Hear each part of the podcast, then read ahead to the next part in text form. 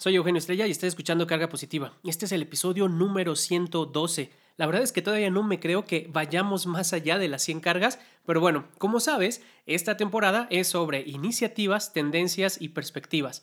Hasta ahora hemos hablado de la iniciativa Lunes sin carne, el experimento del doctor que dejó de bañarse desde hace 5 años y ese experimento le llevó a publicar un libro que se llama Clean. Y la vez anterior hablábamos sobre algunos datos del informe sobre el futuro del trabajo y las competencias para el año 2025. Como puedes escuchar, se ha puesto muy interesante esta nueva temporada. Te invito a que escuches las cargas pasadas o si ya las escuchaste, a que también las compartas con tus contactos.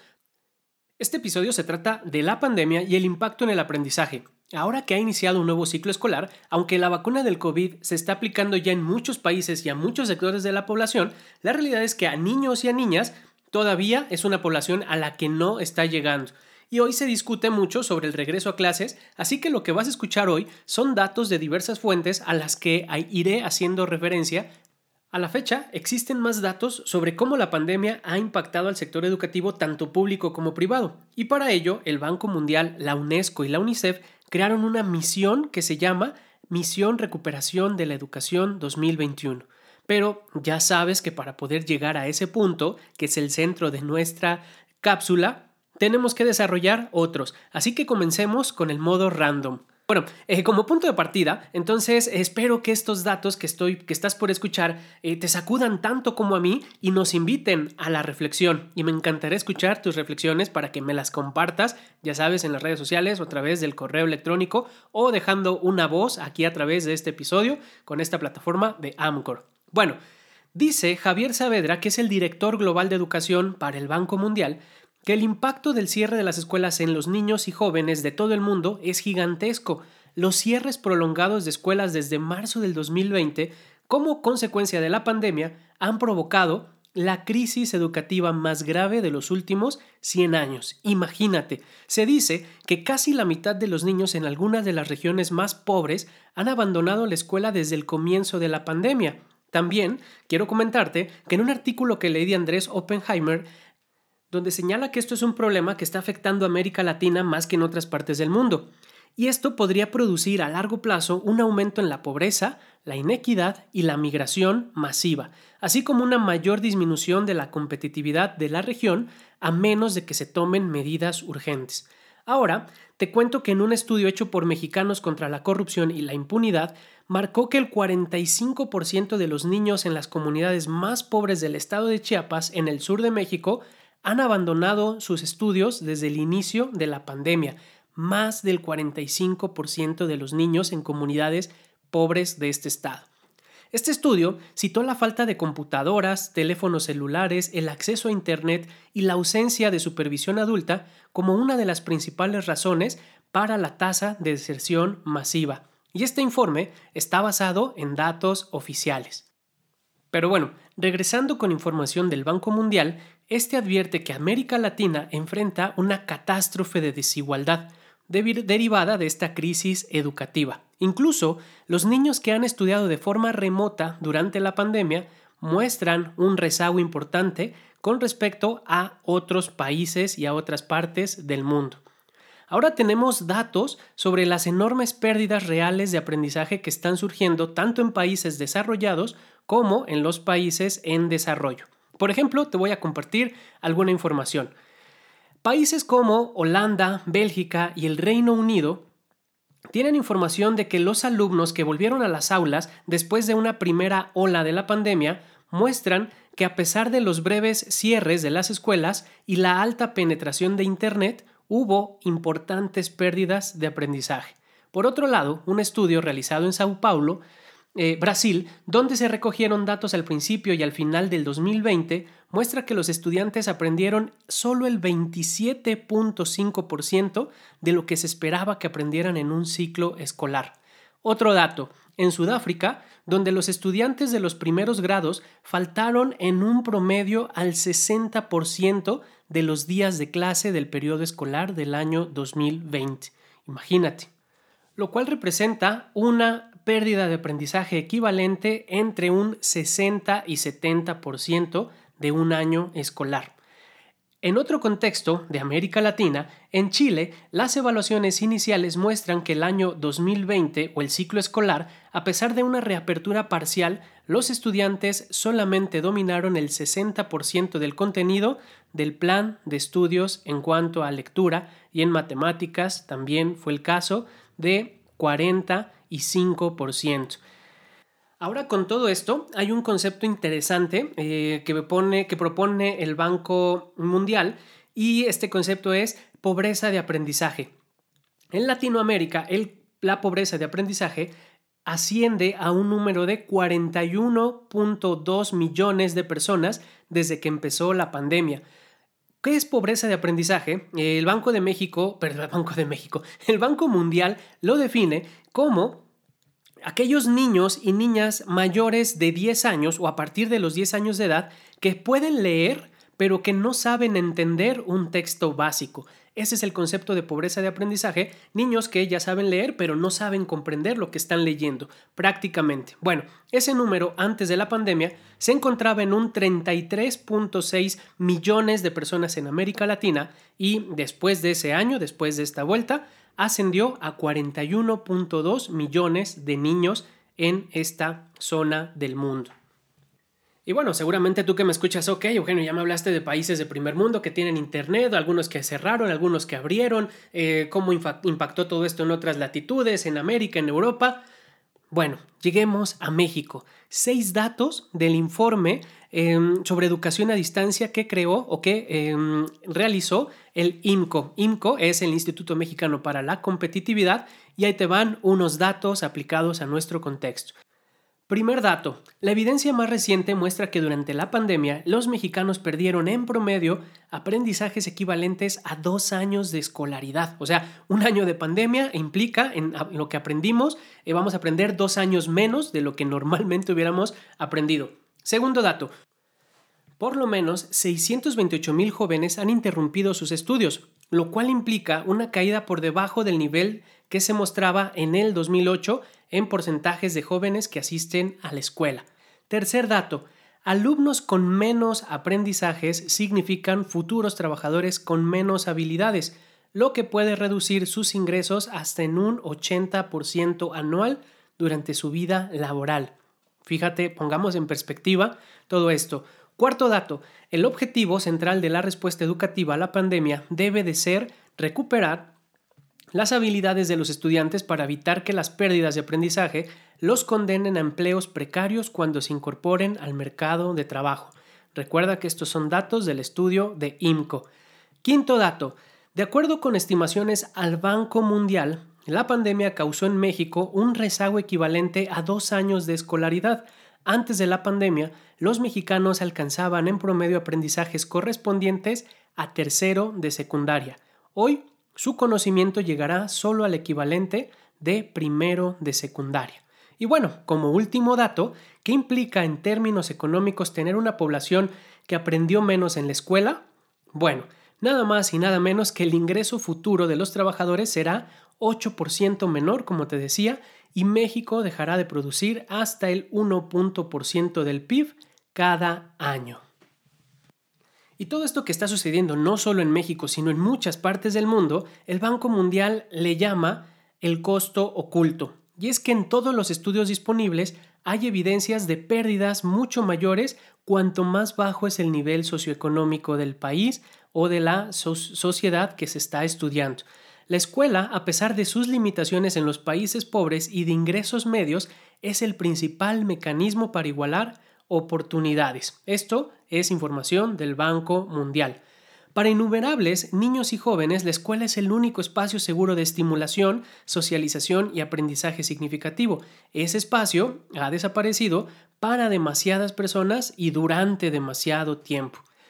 Mientras las escuelas estaban cerradas, las oportunidades de los niños para la estimulación educativa estaban definidas por las condiciones en el hogar, y estoy completamente de acuerdo con todo eso. Para los más afortunados, esas condiciones incluían una conexión a Internet, acceso a libros, un espacio para trabajar, padres y madres o tutores que les orientaban. En esas condiciones es posible lograr cierto aprendizaje. Otros carecían de esos requisitos previos para el aprendizaje y en consecuencia perdían toda su experiencia educativa. Y yo creo que hasta cierto punto podrías estar de acuerdo conmigo que este costo oculto tiene pues también una ventaja o una buena noticia, ¿no? Y es que realmente tenemos que decirlo que la pandemia obligó a muchos docentes, no solo de Latinoamérica, sino de muchas partes del mundo, a ponerse al día con la tecnología y el aprendizaje a distancia, lo cual sin duda ayudaría a muchos docentes, a muchas instituciones a reducir la brecha digital pero no es suficiente. Y aquí quiero hacer un paréntesis. Sin duda, el esfuerzo que han hecho los maestros en varios niveles, eh, pues ha sido muy importante, pero tenemos que señalar que no está siendo suficiente. Eh, porque muchas veces, tenemos que decirlo así, se le ha dejado la responsabilidad solamente a los maestros. Eh, padres de familia que no se involucran y bueno, la exigencia que puede haber sobre los docentes es, es muy importante tener que em, aprovechar este espacio y decirlo, sí, se aprendió en herramientas digitales, pero también está en el tema de conversación el desgaste em, físico, emocional, intelectual que ha implicado también para la plantilla docente en todos los niveles, desde básico hasta posgrados y educación continua, estar tratando de eh, adaptarse de una mejor manera a este estilo, a este nuevo estilo de aprendizaje a distancia. Había algunos que estaban más preparados, hubo otros que de plano tuvieron que arrancar desde cero y poco a poco se fueron poniendo las pilas. Bueno, regresando con esta información, eh, se trata del peor golpe que ha sufrido para los sistemas educativos en decenios, ya que al cierre, eh, el cierre prolongado de las escuelas, se suma una grave recesión, impacto económico e impacto educativo. Ello va a retrasar los avances alcanzados en los objetivos del desarrollo sostenible y en particular aquellos relacionados con la educación. Y es que sin duda cada quien, hasta ahorita podemos ir hilando toda esta información, cada quien irá hablando de cómo le ha ido tocando, ¿no? Eh, sin duda ha habido maestros eh, que se han rifado y ha habido padres que se lo han rifado, madres que se lo han rifado, estudiantes que han sacado lo mejor de sí, se han empeñado y les ha caído bien eh, hasta cierto punto el, aprender bajo esta modalidad, pero también están las, los otros polos, los otros asuntos. Y bueno, esto es un trabajo conjunto. Sin duda, eh, este golpe que ha recibido la educación, pues ha simbrado una, una, parte importante y ha invitado a que se reflexione y se replanteen muchos asuntos. Pero bueno, toda esta información que te estoy compartiendo nos va acercando a esta misión que se llama recuperar la educación. Y para ello, solamente, solamente déjame decirte algo más. Últimas estimaciones reportan que el cierre de escuelas y las interrupciones que ha provocado la pandemia y el aprendizaje en las escuelas van a generar pérdidas por un valor de unos 10 billones de dólares en ingresos futuros de niños y jóvenes afectados. Esto es información del Banco Mundial. Por ello, el cierre de las escuelas también ha puesto en peligro el bienestar, el desarrollo de los niños, no solamente su aprendizaje. Dice la introducción de esta misión recuperar la, educación que no basta con que las escuelas vuelvan a abrir sus puertas tras la pandemia. Los alumnos necesitarán apoyo adaptado y sostenido para ponerse al día después de la pandemia. Debemos ayudar a las escuelas a prepararse para prestar ese apoyo y hacer frente a los enormes desafíos de los próximos meses. Bien, ese es el contexto. Vamos a entrar directo de qué se trata Misión Recuperar la Educación. Y es que, como te decía al inicio, la UNESCO, la UNICEF y el Banco Mundial están uniendo fuerzas para ayudar a los países a cumplir sus objetivos educativos y para ello ha surgido esta misión, recurriendo a conocimientos especializados y ciertas actividades para contribuir a de la manera en la que sea necesaria para avanzar en este tema. Dice este documento que debemos actuar ahora para cumplir estas prioridades y estas tres, estas tres instancias o instituciones, como lo son el Banco Mundial, la UNICEF y la UNESCO, trabajan juntos y van de la mano para llevar a cabo las siguientes acciones. El objetivo de la misión es permitir que todos los niños y niñas vuelvan a la escuela y a un entorno de aprendizaje propicio que también tenga en cuenta su salud, su bienestar psicosocial y otras necesidades. Se están poniendo como objetivo para alcanzar esta misión finales de este año 2021 y para ello han trabajado en tres prioridades. La primera es que todos los niños y jóvenes vuelvan a la escuela y reciban servicios adaptados necesarios para, para satisfacer su demanda en cuestiones de aprendizaje, salud y bienestar psicológico y social. La segunda prioridad es que todos los niños y niñas reciban apoyo para recuperar el aprendizaje perdido. Y el tercero es que todos los docentes se encuentren preparados y reciban el apoyo para remediar la pérdida de aprendizaje en sus grupos y así lograr una incorporación de las tecnologías digitales a la docencia.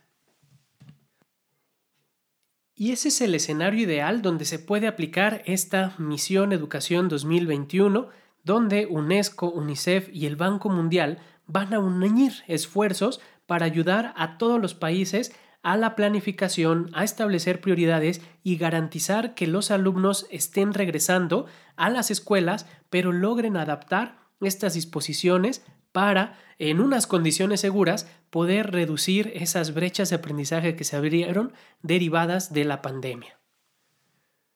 Y realmente me parece muy interesante esta misión porque sin duda será un esfuerzo, pero al ver que se están uniendo instancias internacionales preocupadas por esta situación urgente que requiere atención y ver cómo todas estas iniciativas se puede crear un plan de trabajo estructurado, vinculado, unir esfuerzos y tratar de aterrizarlo a distintas nacionalidades en distintos contextos.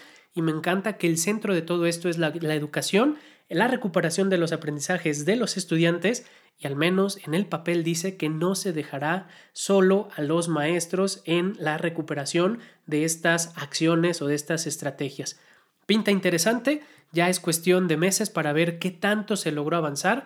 Ya te estaré contando próximamente de los resultados de esta misión. Si quieres consultarla, puedes entrar ahí a la página del Banco Mundial, la UNICEF, la UNESCO, se llama así, Misión Educación, perdón, Misión Recuperar la Educación 2021.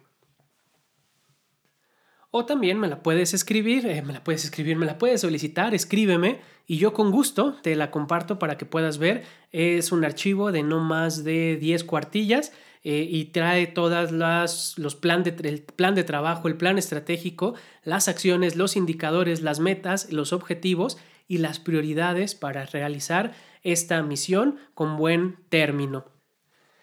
Y bueno, quiero cerrar esta carga con una idea que me sacudió cuando la leí. Eh, es una frase o es, es, parte de un texto que escribe Jaime Saavedra del Banco Mundial. Eh, y bueno, esta idea, con esto cerramos y nos despedimos.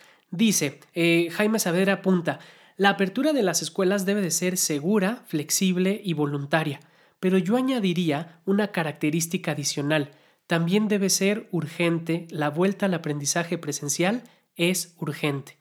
Continúa la idea de Jaime Saavedra. Todos debemos reconocer que las tareas pedagógicas, administrativas y logísticas que conlleva el proceso de reapertura son extremadamente difíciles, pero también debemos recordar que aunque hagamos todo lo posible por recuperar el aprendizaje, no podemos volver atrás el tiempo y que el aprendizaje perdido, el juego perdido y la estimulación perdida en la infancia y en la adolescencia son difíciles de recuperar. Nadie vuelve a tener seis o siete años. Es ahora cuando debemos actuar. El futuro de toda una generación está en juego. Te mando un fuerte abrazo. Gracias por tu escucha. Hasta la próxima. Chao.